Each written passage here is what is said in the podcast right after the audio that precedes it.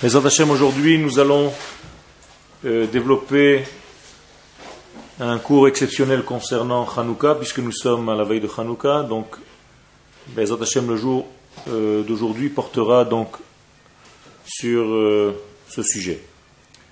Donc, j'ai apporté devant vous un extrait du livre que j'ai eu la bénédiction d'écrire concernant Hanouka. Et donc c'est l'une des pages du livre qui parle d'une fiole unique.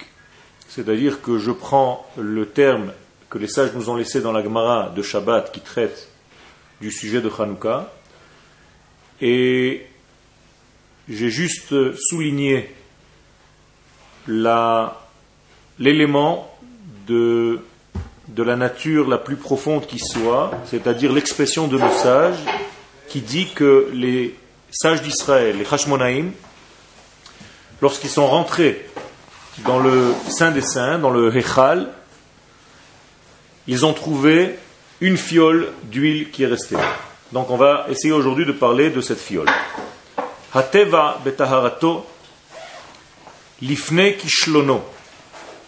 La nature telle que le Créateur l'a créé avant que cette nature tombe, perde de son niveau, à cause de la faute du premier homme, la nature était donc au départ de telle façon, que par rapport à ces frontières, à ces mesures de la nature, qui était donc par nature, puisque la création du monde, c'est une création de limite, de mise en limite, donc toute la nature est en fait une mise en limite de l'infini, entre guillemets, qui a créé des limites, qui a créé un, ustensile capable de recevoir cette infinité. Ça, c'est la création de la nature. Donc ça passe par euh, un terme qui s'appelle Tzimtzum dans le langage des kabbalistes, donc une contraction l'infini se contracte pour se dévoiler et permettre en fait à la vie, au monde tel que nous le connaissons aujourd'hui, d'être. Donc la nature humaine du départ, au moment où cette création de limite a été faite, elle devait, la nature dans son départ, dans sa vraie nature profonde, devait nous donner la capacité que depuis cette nature-là, bien qu'elle soit dans la limite, bien qu'elle soit dans les mesures, bien qu'elle ne soit pas l'infini lui-même, mais la limitation, nous permettent de trouver à l'intérieur de cette nature l'éternité. J'explique avec d'autres termes. La nature telle que Dieu l'a créée devait pouvoir nous permettre de trouver à l'intérieur de cette nature l'éternité. Ce qui paraît paradoxal. À partir du moment où nous sommes dans un monde naturel, limité, avec des mesures, on ne peut pas concevoir le dévoilement de l'infini. Eh bien, la vraie nature que Dieu a créée nous permettait ce degré-là. L'ifne achet, nitanaya lirot et ensofiut le problème, c'est qu'il y a maintenant une faute qui s'est installée et qui a perturbé cette machine.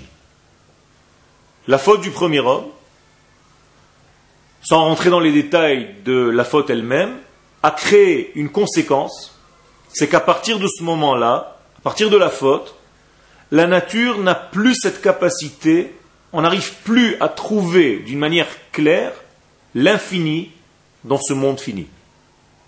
Alors que c'est ce qu'Akadosh Baruch avait créé et laissé comme capacité, comme possibilité dans ce monde. Mais à partir de la faute, cette capacité a été détériorée. Elle a été endommagée.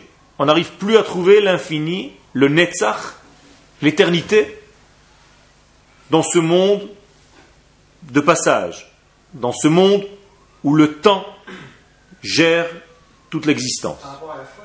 Par rapport à la faute? Alors justement, on n'est pas là pour approfondir aujourd'hui la faute du premier homme, mais euh, ta question est intéressante. On voit déjà ici que la faute du premier homme n'a pas seulement créé une faute privée entre lui et le Créateur, ni même une faute au niveau de la descendance. La conséquence de la faute est beaucoup plus grave. C'est que cette faute-là nous a bouché l'accès à l'éternité. À partir du moment où cette faute a été faite, le lien entre le Créateur et les créatures, donc entre le Créateur et la création tout entière, est bouché. Il y a maintenant un écran qui sépare le Créateur de toute sa création. Ça veut dire que la faute a créé un nouvel espace qu'il va falloir trouver maintenant une solution pour recréer le lien entre l'infini et nous.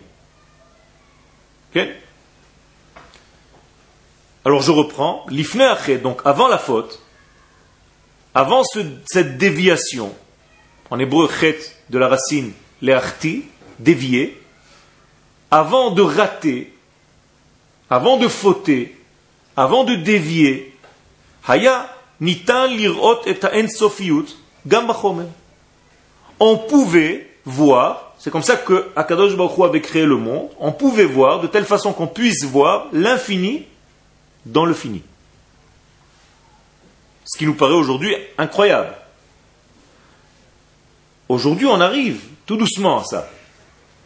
Puisque même la science aujourd'hui est en train de trouver, de prouver que l'infini se trouve même dans la plus petite matière, très déterminée, très finie. Puisque nous ne sommes jamais venus à bout de ces micro-éléments qui se trouvent dans chaque nature, dans chaque objet. Donc on arrive à trouver à l'intérieur de la matière même des notions d'infini et d'espace. Ce qui n'était pas possible de trouver avant qu'on arrive à ce qu'on appelle l'époque de la fin des temps. Pour l'instant, je m'adresse à ce qui s'est passé avant, sans compter avec la science aujourd'hui qui donne référence aux paroles de la Torah. Et combien même elle ne donnait pas de référence aux paroles de la Torah, ça n'aurait rien changé. C'est juste une histoire de temps. La nature que Dieu a créée sera, dans le temps plus ou moins proche, de toute façon retrouvée finalement par les hommes j'ai vu que il y a quelques, quelques semaines, quelques mois, il y a eu une conférence donnée je ne sais où dans le monde concernant par exemple le lever de l'homme de son sommeil. Et par une étude très approfondie sur quelque chose qui nous paraît très anodin, conclut que lorsque la personne se réveille le matin, elle ne doit pas se lever immédiatement de son lit, mais elle doit rester quelques secondes, exactement 12 secondes, avant de se lever de son lit et de marcher. Alors aujourd'hui, ça a été reçu par des applaudissements extraordinaires par cette chercheuse qui a travaillé pendant des années pour arriver à cette conclusion. L'un des spécialistes qui était avec elle dans ce forum s'est levé, qui était Israël, juif, et lui a dit, la Torah nous a déjà donné un secret qui correspond à votre trouvaille d'aujourd'hui. C'est que nous, les juifs, en nous réveillant le matin, nous récitons le Modéani, qui lui est composé de douze mots. Et chaque mot, c'est une seconde à peu près pour le dire. Donc nous avons vos douze secondes qui sont retrouvées déjà depuis la nuit des temps en prenant référence sur la Gemara qui nous dit que l'homme, lorsqu'il se lève le matin, est beaucoup plus proche de la mort que de la vie. Et il ne faut pas donc se lever immédiatement, mais donner le temps à l'homme de revenir vers lui en prononçant ce modéani. Donc nous n'avons pas de peur ou d'angoisse. Est-ce qu'un jour la science va retrouver ce que la Torah nous dit? Malgré tout, il est important de voir les choses et de savoir que la Torah nous donne ici quelque chose de très important. Donc la faute a perturbé cette nature retrouvée de pouvoir voir dans le monde matériel l'infini. Ce qui était le cas avant la faute. Klomar est godel betochakoten. Aujourd'hui, nous n'avons pas la possibilité de voir le grand dans le petit, c'est-à-dire l'infini dans le fini. Nous sommes à la cinquième ligne, à la fin. Misavit acheret. Si nous abordons ce sujet par un autre, angle, Nitan Lomar, nous pouvons dire, Gam hayanikar derech hamidot L'abstrait pouvait être reconnu, retrouvé dans le monde des mesures, dans le monde des, frontières. Donc, peut-être les mots sont un petit peu difficiles. Je répète tout ce qu'on a dit jusqu'à maintenant avec des mots simples. La création du monde a été faite de telle manière à ce qu'on puisse voir dans le monde de la matière l'infini. Mais la faute du premier homme a perturbé ce degré, et à partir de ce moment-là, on n'arrive plus à voir l'infini dans le monde fini. On n'arrive plus à voir ce qui est abstrait dans le monde concret. C'est-à-dire que nos yeux sont bouchés et nous voyons que ce qui est devant nous et que nous palpons, que nous touchons. Pour nous, c'est la réalité. Si j'ai un objet que je peux toucher, ça devient la réalité pour moi. Si je n'arrive pas à le toucher, j'ai l'impression qu'il n'existe pas. Mais ce n'était pas le cas au départ. Dieu a créé le monde d'une autre manière. D'une autre manière. Et là, chez Garamachet, et donc la faute est venue perturber ce secret, ce degré, ce lien. Veshibesh et kol ce qui a donc endommagé tout le système, umeaz, et depuis cette faute, kol hayotse minad devarim shehem baale gvul umida, hu hefset vechidalon. Ce qui est arrivé, c'est que tout simplement, à partir de cette faute, tout ce qui est maintenant lié à la matière, lié à la matérialité, au concret entre guillemets, on a l'impression que c'est juste passager, que c'est là, mais que ça va disparaître. On n'arrive plus à voir qu'en réalité, même les choses de ce monde concret, leur intériorité se transforme, mais reste. Leur apparence en réalité se transforme, mais elle, elle reste. L'énergie qui est à l'intérieur. Mais aujourd'hui, on n'arrivait plus à le voir. Veine. Akadosh Baruchu betuvo agadol. Akadosh Baruchu, par, son, par sa bonté infinie, ishir min haseder hammekori ataor etzem luz achat. Et là, c'est un degré qui revient dans le judaïsme très souvent, c'est qu'Akadosh Baruchu a laissé de tout ce programme initial un élément dans ce monde qui a gardé cette qualité. On appelle ça en hébreu etzem haluz, l'os qui reste chez l'homme après que l'homme ait disparu complètement et que même ses os aient été désintégrés complètement. Mais, donc il reste un degré qu'on appelle le etzem haluz, cet os qui s'appelle le louz, qui lui a gardé cette qualité. Alors ce etzem haluz, cet os, n'est pas forcément l'os de l'homme. Dans chaque élément dans le monde, Dieu a laissé en fait un degré qui a gardé de sa nature du départ. Alors justement, on y arrive. C'est-à-dire que là, on va chercher le degré qui est resté de sa vraie nature depuis la création du monde, qui n'a pas été en réalité endommagé par la faute.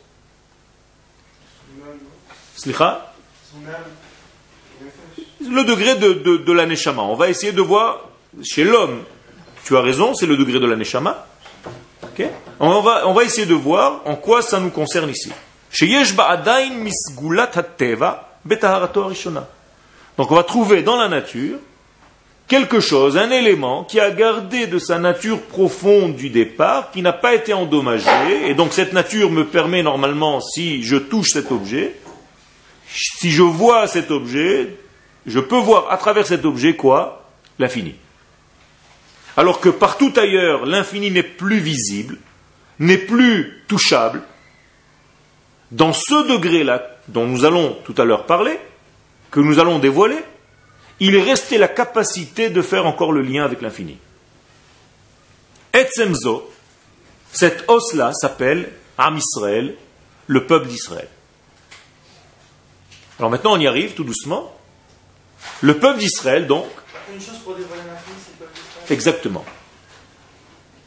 Le seul élément, entre guillemets, qui reste dans le monde, qui est capable de dévoiler, de faire le lien, d'être le canal entre l'infini et le fini, c'est ce qu'on appelle l'identité Israël.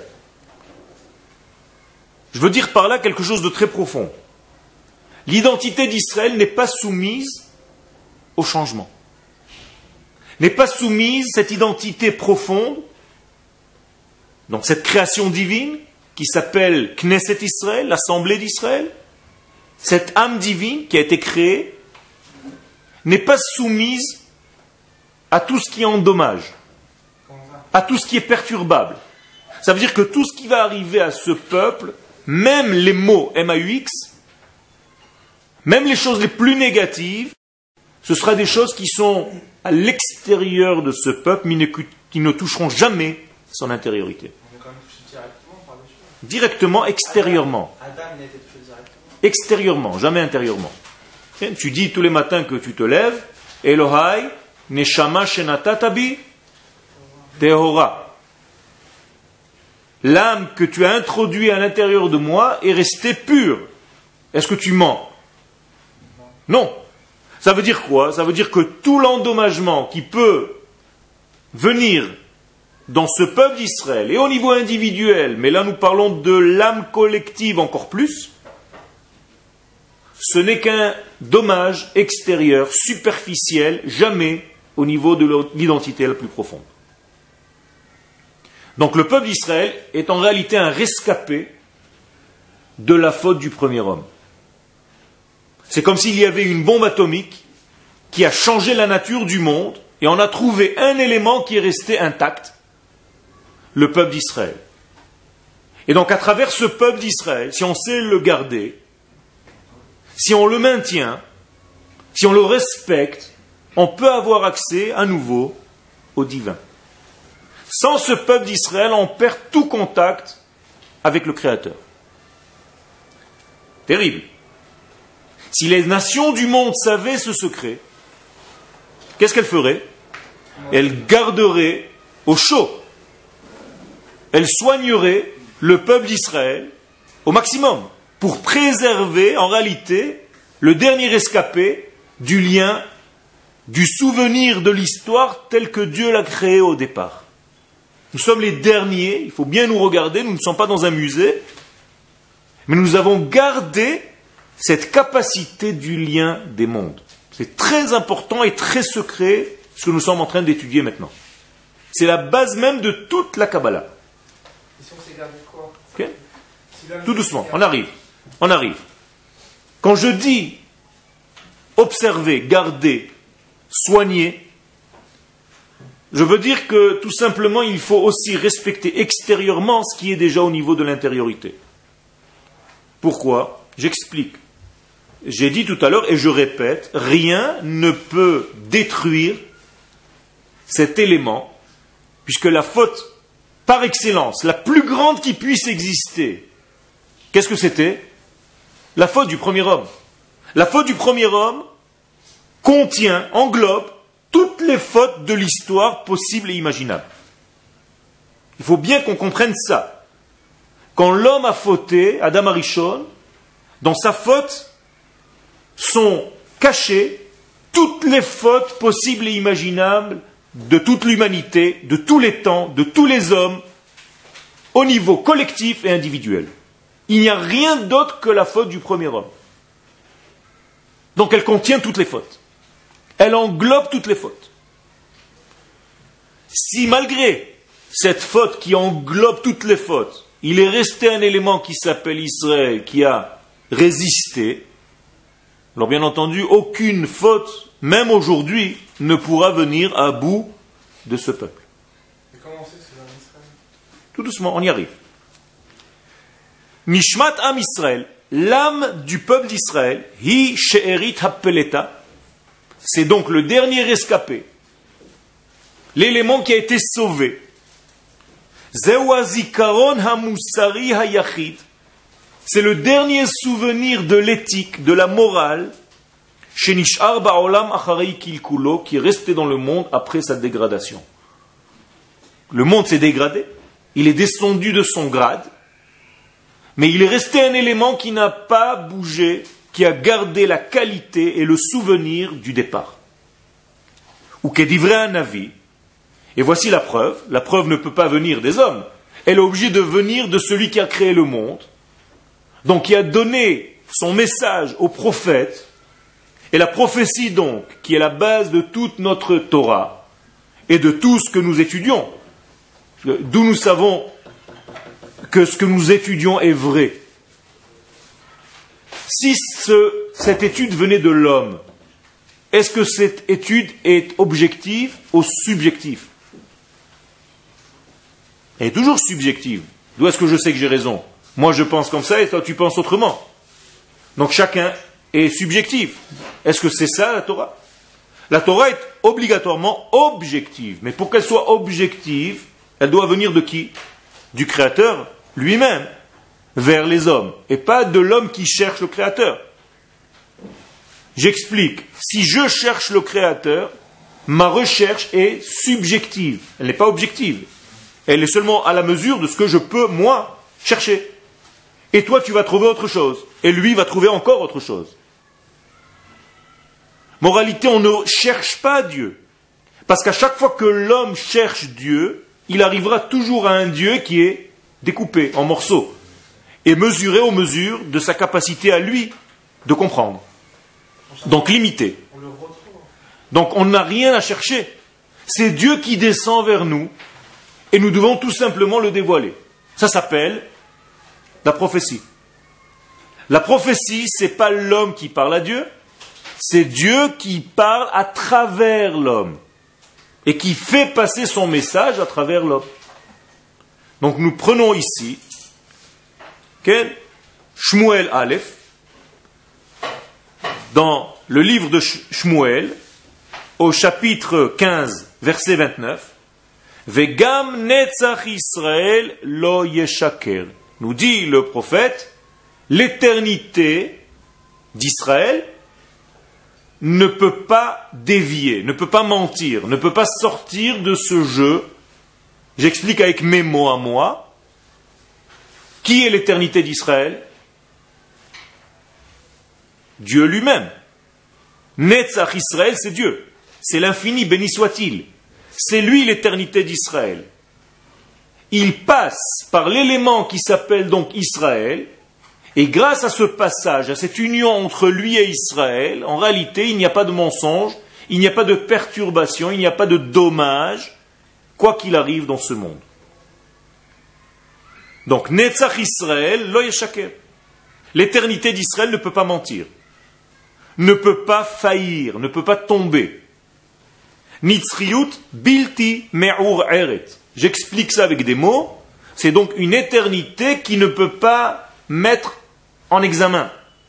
On ne peut pas remettre en question cette infinité et cet état de complétude.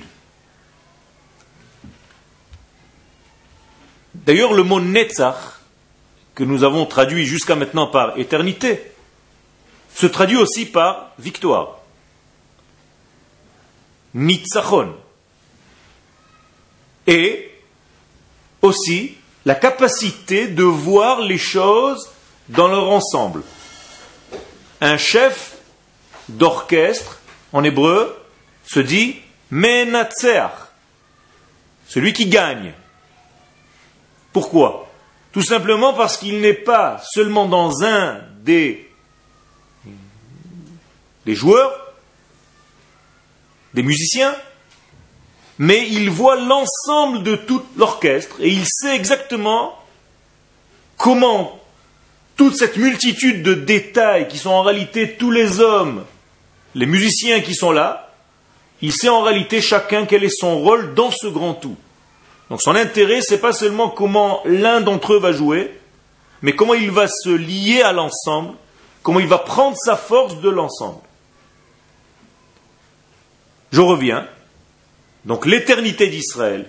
Israël est le peuple qui voit les choses dans leur ensemble, Netzach, parce que nous sommes remplis de ce divin qui passe par ce peuple, effectivement et activement, pour arriver dans le monde. Israël. Donc cette qualité divine qui est restée dans le peuple d'Israël. Cette qualité ne peut pas être étouffée, jamais. Même si on l'étouffe, elle finit par sortir. Elle finit par s'extraire de son étouffement. Nous avons un exemple dans la paracha de la semaine avec un élément qui est de ce même ordre, qu'on a essayé d'étouffer, qu'on a essayé de tuer, qu'on a essayé de noircir, qu'on a essayé d'écarter. Il s'appelle Yosef. Oubliez l'homme Yosef, gardez l'énergie de cet homme et le message. Qui est Yosef en réalité? C'est la même chose que le peuple d'Israël. Au niveau individuel, Yosef égale Israël. C'est la même chose. D'ailleurs, le peuple d'Israël s'appelle She'erit Yosef. Traduction littérale, le rescapé Yosef. C'est la même chose. De la même manière que le peuple Israël est le rescapé de la faute du premier homme qui a perturbé le monde, et il est resté un rescapé qui s'appelle l'âme d'Israël, de la même manière, il est resté un rescapé qui s'appelle Yosef. Alors, il a fait. S'il n'y avait pas eu la faute du premier homme, le passage Ken aurait pu passer peut-être autrement.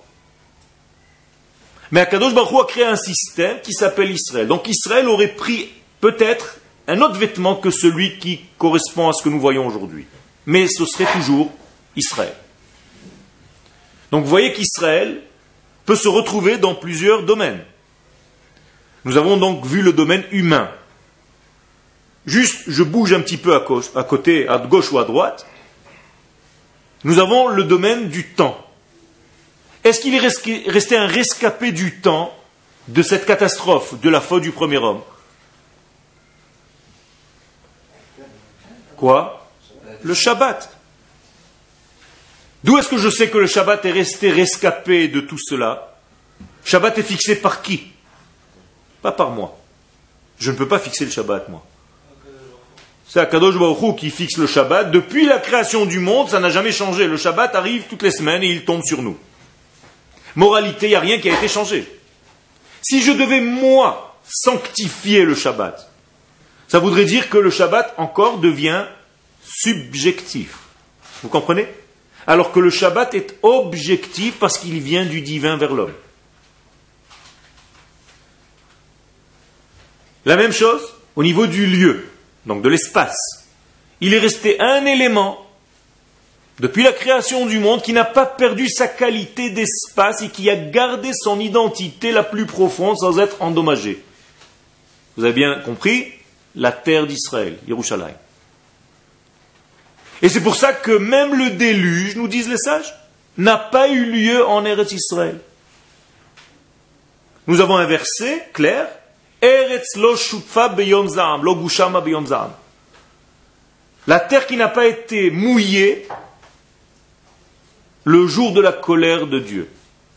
Donc Eretz Israël est restée fidèle, intacte, comme elle l'était à la création du monde.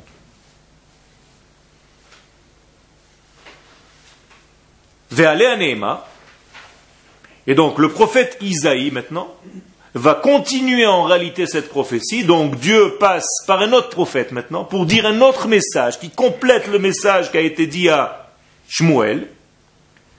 Prophète Isaïe au chapitre 43, verset 21. Am zu yatzartili tehilati esaperu.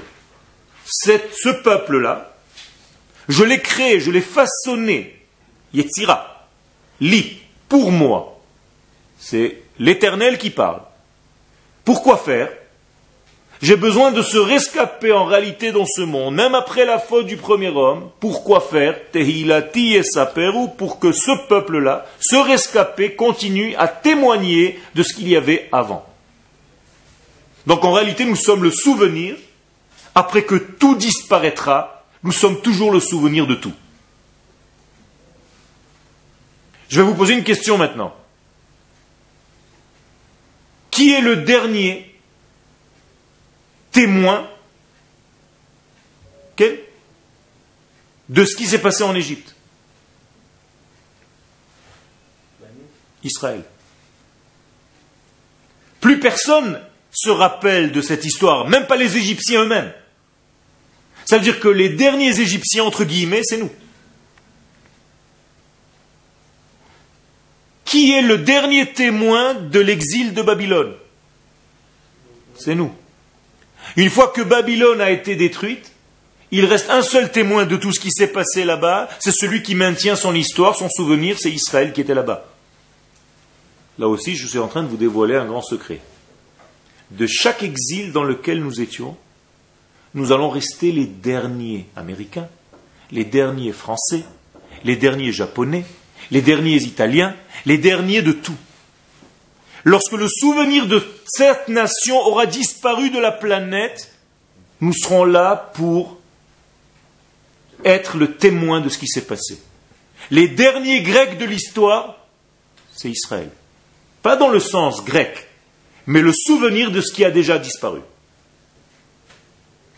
Si vous comprenez ce secret, vous comprenez en réalité qu'Akadosh Baruch fait véhiculer son histoire à travers ce peuple bien spécial qui en réalité est un peuple qui me rappelle les dessins animés.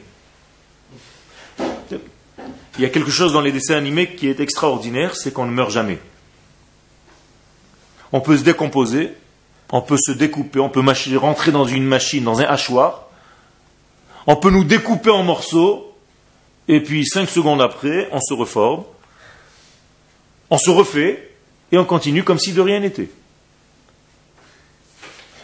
Ça, c'est le peuple d'Israël, et c'est ce qui rend fou. Tout le monde. Pourquoi? C'est un peuple qui est comme cet os, de là vient l'expression on est tombé sur un os. C'est l'os qui ne peut jamais disparaître. Tu peux le brûler, tu peux le mouiller à des températures extrêmes. On nous a rentrés dans des fours. On est toujours là. Nous sommes toujours la mémoire de tout ce qui disparaît dans le monde. Ça rend fou. Ce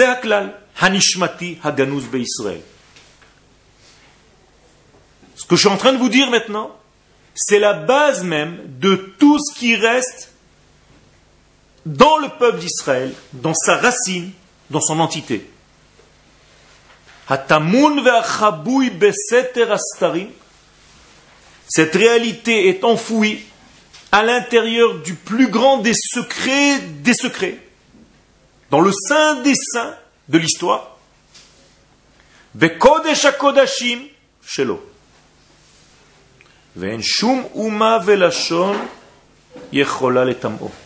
Et aucune nation, aucun peuple ne pourra jamais détruire cet élément c'est un élément qui ne peut pas mourir.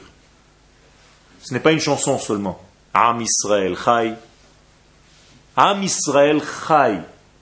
Le peuple est toujours au présent, vivant, et il est toujours lié à la vie, donc il ne peut jamais mourir. Tout le monde va disparaître autour de nous. Tout le monde a disparu autour de nous. Nous sommes les seuls témoins de la création du monde et la mémoire du divin dans ce monde. Comprenez bien ce qui est en train de se passer. Ce n'est pas une mémoire passive, nostalgique, mais active, un souvenir. Zikaron.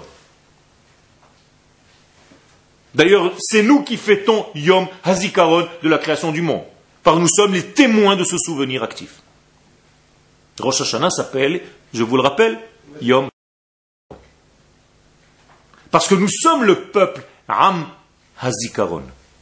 Le peuple de la mémoire et du souvenir. Comment se fait-il que cette notion d'homme Israël apparaît euh, si longtemps après le fait à Adam? Parce qu'en fait, c'est à partir de l'âme Israël, on le voit Oui, dans la Torah. se dévoile, se dévoile. Cet élément, cette existence, cette vie existe depuis la faute, mais va se dévoiler, va arriver dans le monde, dans- en s'habillant dans un corps, le jour du don de la Torah sur le mont Sinaï. C'est là-bas où le peuple va apparaître véritablement. Jusque-là, on est à la recherche de ce peuple.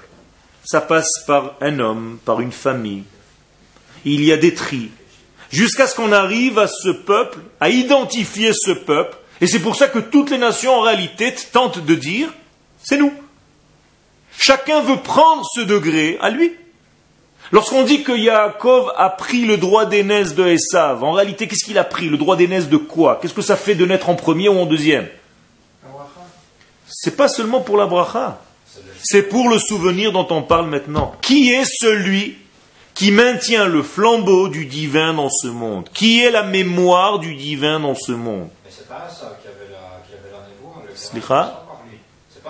avait la Justement, justement, il aurait pu l'avoir. Il aurait pu prétendre de l'avoir. Il était jumeau. Ah, et quoi Et le, et le rachat du droit d'aînesse ou le. ou- Le rachat du droit d'aînesse vient dire à Yaakov, exactement, ça veut dire c'est moi. Et d'ailleurs, le combat de Yaakov avec l'ange pendant la nuit, à la fin de ce combat, Yaakov demande quelque chose à l'ange. Qu'est-ce qu'il lui demande Son nom. Non, avant. Qu'est-ce qu'il lui dit Bénis-moi C'est ce qu'il lui dit Non, ça c'est en français. Je ne te lâcherai pas si ce n'est que tu m'aies béni. Au passé. En hébreu, kiim berachtani. Pas que tu me bénisses maintenant. Je veux que tu me bénisses rétroactivement.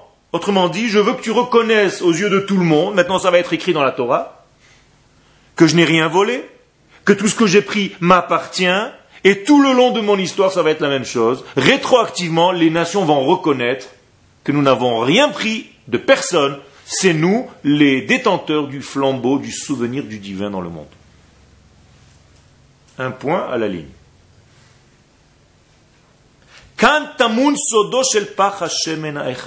Comment j'arrive à Hanouka?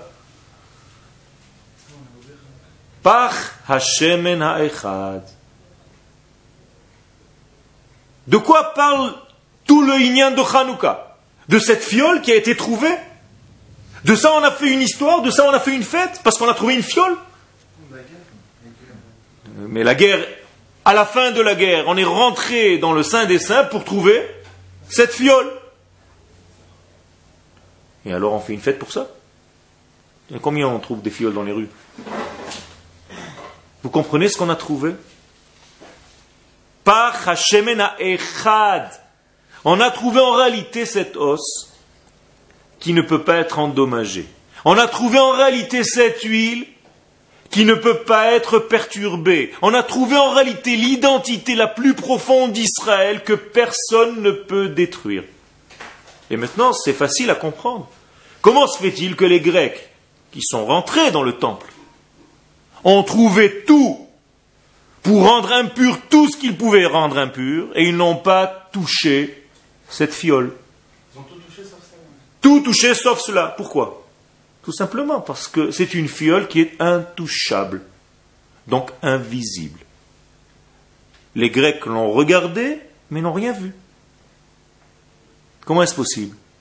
Tout simplement parce que c'est un degré qui est invisible à leurs yeux. Ils ne peuvent pas l'atteindre. Il est en dehors de leur portée. Et les autres, elles, Non, non, non, non. C'est pour ça qu'on appelle cette fiole Echad ha-Echad. Chatoum bechotamo shel Kohen Gadol qui est resté scellé par le sceau de qui? Du grand prêtre. Qui c'est ici le grand prêtre? Akadosh Baruch.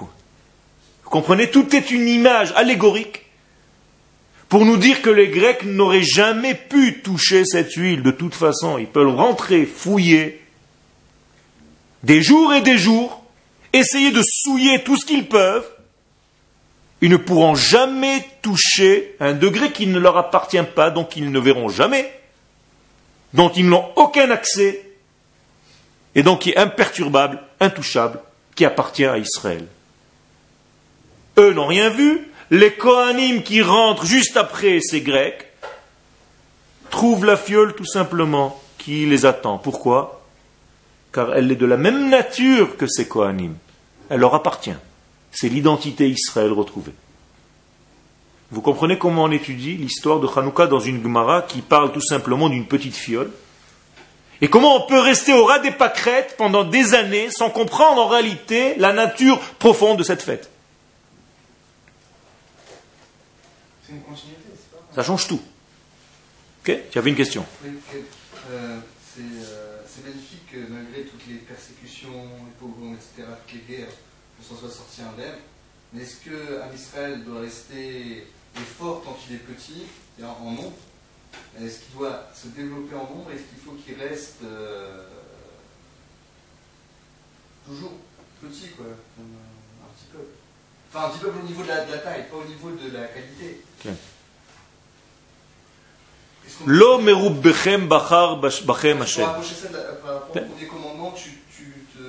Multiplieras à la D'accord. fois des fruits. D'accord. Se multiplier, ce n'est pas dans le sens de la quantité, mais de l'expression du divin sur terre. C'est ça qu'on doit multiplier. On ne peut pas avoir les deux là. Dieu nous dit clairement lui-même, le verset que je viens de te citer, je ne vous ai pas choisi pour votre nombre, parce que vous êtes nombreux. Wa me'at mikol ha'amim, c'est le verset exact, parce que tu es le plus peu, le plus petit de tous les peuples. Ça veut dire quoi? Les sages nous disent, parce que vous savez Israël, de qui vous détenez cette force. Pas me'at, vous êtes un peu vous vous rendez petit, parce qu'à chaque fois que vous réussissez quelque chose, vous savez remercier celui à qui revient le remerciement. Ça veut dire qu'après tout ce qui s'est passé, 2000 ans plus tard, qu'est-ce qu'on est en train de faire maintenant De fêter Hanouka? Pour dire quoi? Même l'homme qui ne se considère pas comme étant religieux, entre guillemets, j'ai horreur de ce terme, mais peu importe, même un homme comme celui-ci, qu'est-ce qu'il va allumer? Hanouka, va réciter la bénédiction, même sans qu'il passe sur la tête peut-être. En disant à Kadosh Baruch Hu, je sais remercier, car c'est toi, isim la avotenu bayamim hahem bazman hazeh. Je sais reconnaître que c'est toi qui as fait le miracle dans le passé, mais aussi dans le présent. Shecheyanu, qui nous a fait vivre tout le temps. Verkiemanu, et qui nous a maintenu. Vehigianu, et qui nous a fait arriver la zmanazé, jusqu'à maintenant. Comprenez la, la structure de ces bénédictions, tellement elles sont fortes. Encore une fois, si on les réside comme des perroquets, parce qu'elles sont marquées dans la liste de nos prières à réciter, le premier soir, trois bénédictions, allez, on y va. Et tu allumes. Non. Écoute ce que tu es en train de dire. Baruch ata Hashem, béni sois-tu l'éternel, Elohenu melech haolam, le roi de l'univers tout entier, Asher kiddeshanu bemitzvotav, qui nous a sanctifiés, comme on sanctifie une femme, quand on l'épouse, bemitzvotav par ses mitzvot, Are at mekudeshet li, nous disons à nos épouses, tu m'es sanctifié. Eh bien, Kadosh Baruch nous sanctifie par quoi? Par ses mitzvot. En nous donnant les mitzvot, c'est comme si je donnais la bague à ma femme. Vetsivanu lehadlik ner. D'ailleurs, les sages posent la question d'où est-ce qu'on a vu que Dieu nous a ordonné d'allumer les lumières de Hanouka C'est même pas dans la Torah, Hanouka. De quoi tu me parles? Pourquoi tu mens? C'est Dieu qui nous a ordonné d'allumer les lumières de Hanouka Pas du tout, ce sont les sages d'Israël. Alors comment tu réponds à ça? Comment tu réponds à cette question C'est égal, le Doraita Midrabanan, c'est égal. Les rabbins vont. Ah, ça veut dire qu'il faut que j'aille chercher un autre verset. Lotasur mikol asher yorucha yamin usmol. Tu ne bougeras pas de ce que ces sages t'ont dit. Pourquoi? Parce que ces sages n'inventent rien d'eux-mêmes. Ils sont en réalité le canal du divin à travers leur bouche. Ne bouge pas ni à droite ni à gauche de ce qu'ils t'ont dit. Donc je dis que ce que les sages m'ont dit d'allumer la menorah, en réalité c'est Dieu lui-même qui me le dit. Tout est d'oraita.